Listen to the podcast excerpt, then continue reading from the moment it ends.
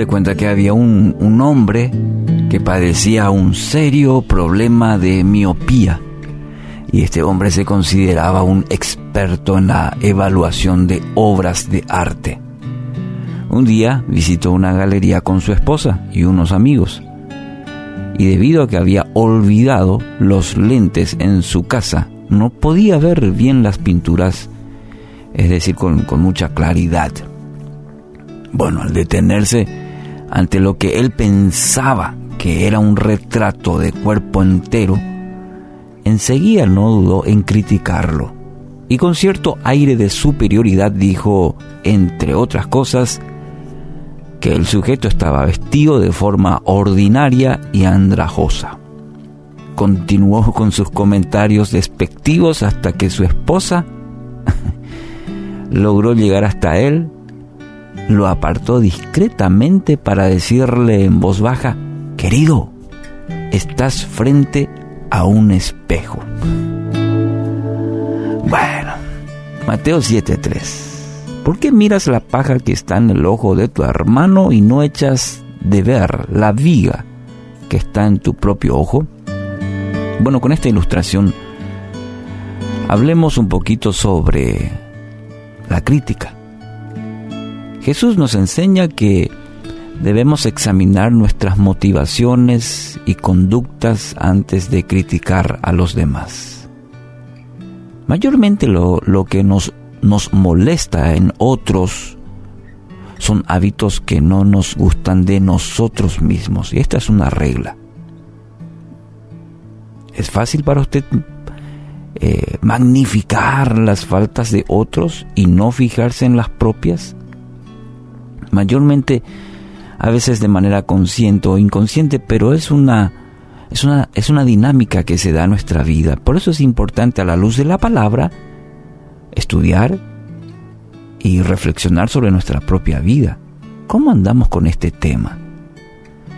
En una actualidad me doy cuenta que es tan fácil criticar todo, todo, desde que nos despertamos hasta, hasta cuando estamos por dormir, siempre rondan la mente pensamientos de crítica y a veces la, la mencionamos, la verbalizamos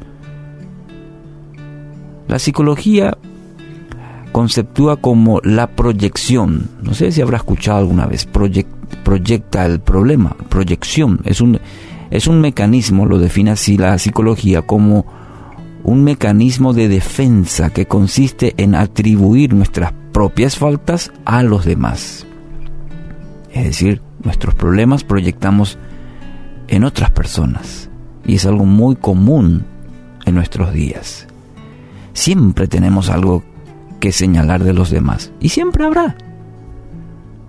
Pero es necesario que usted mismo se haga una autocrítica. Sería interesante la próxima vez que quiera criticar, juzgarse usted primero. Si es verdaderamente sincero, va a encontrar las motivaciones reales. Y muchas de ellas tienen que ver con usted mismo. Y es importante eso, no, no para sentirnos mal, sino aprender de, de tal manera, eso nos va a ayudar a aprender a tolerar, nos va a ayudar a perdonar las faltas de los demás.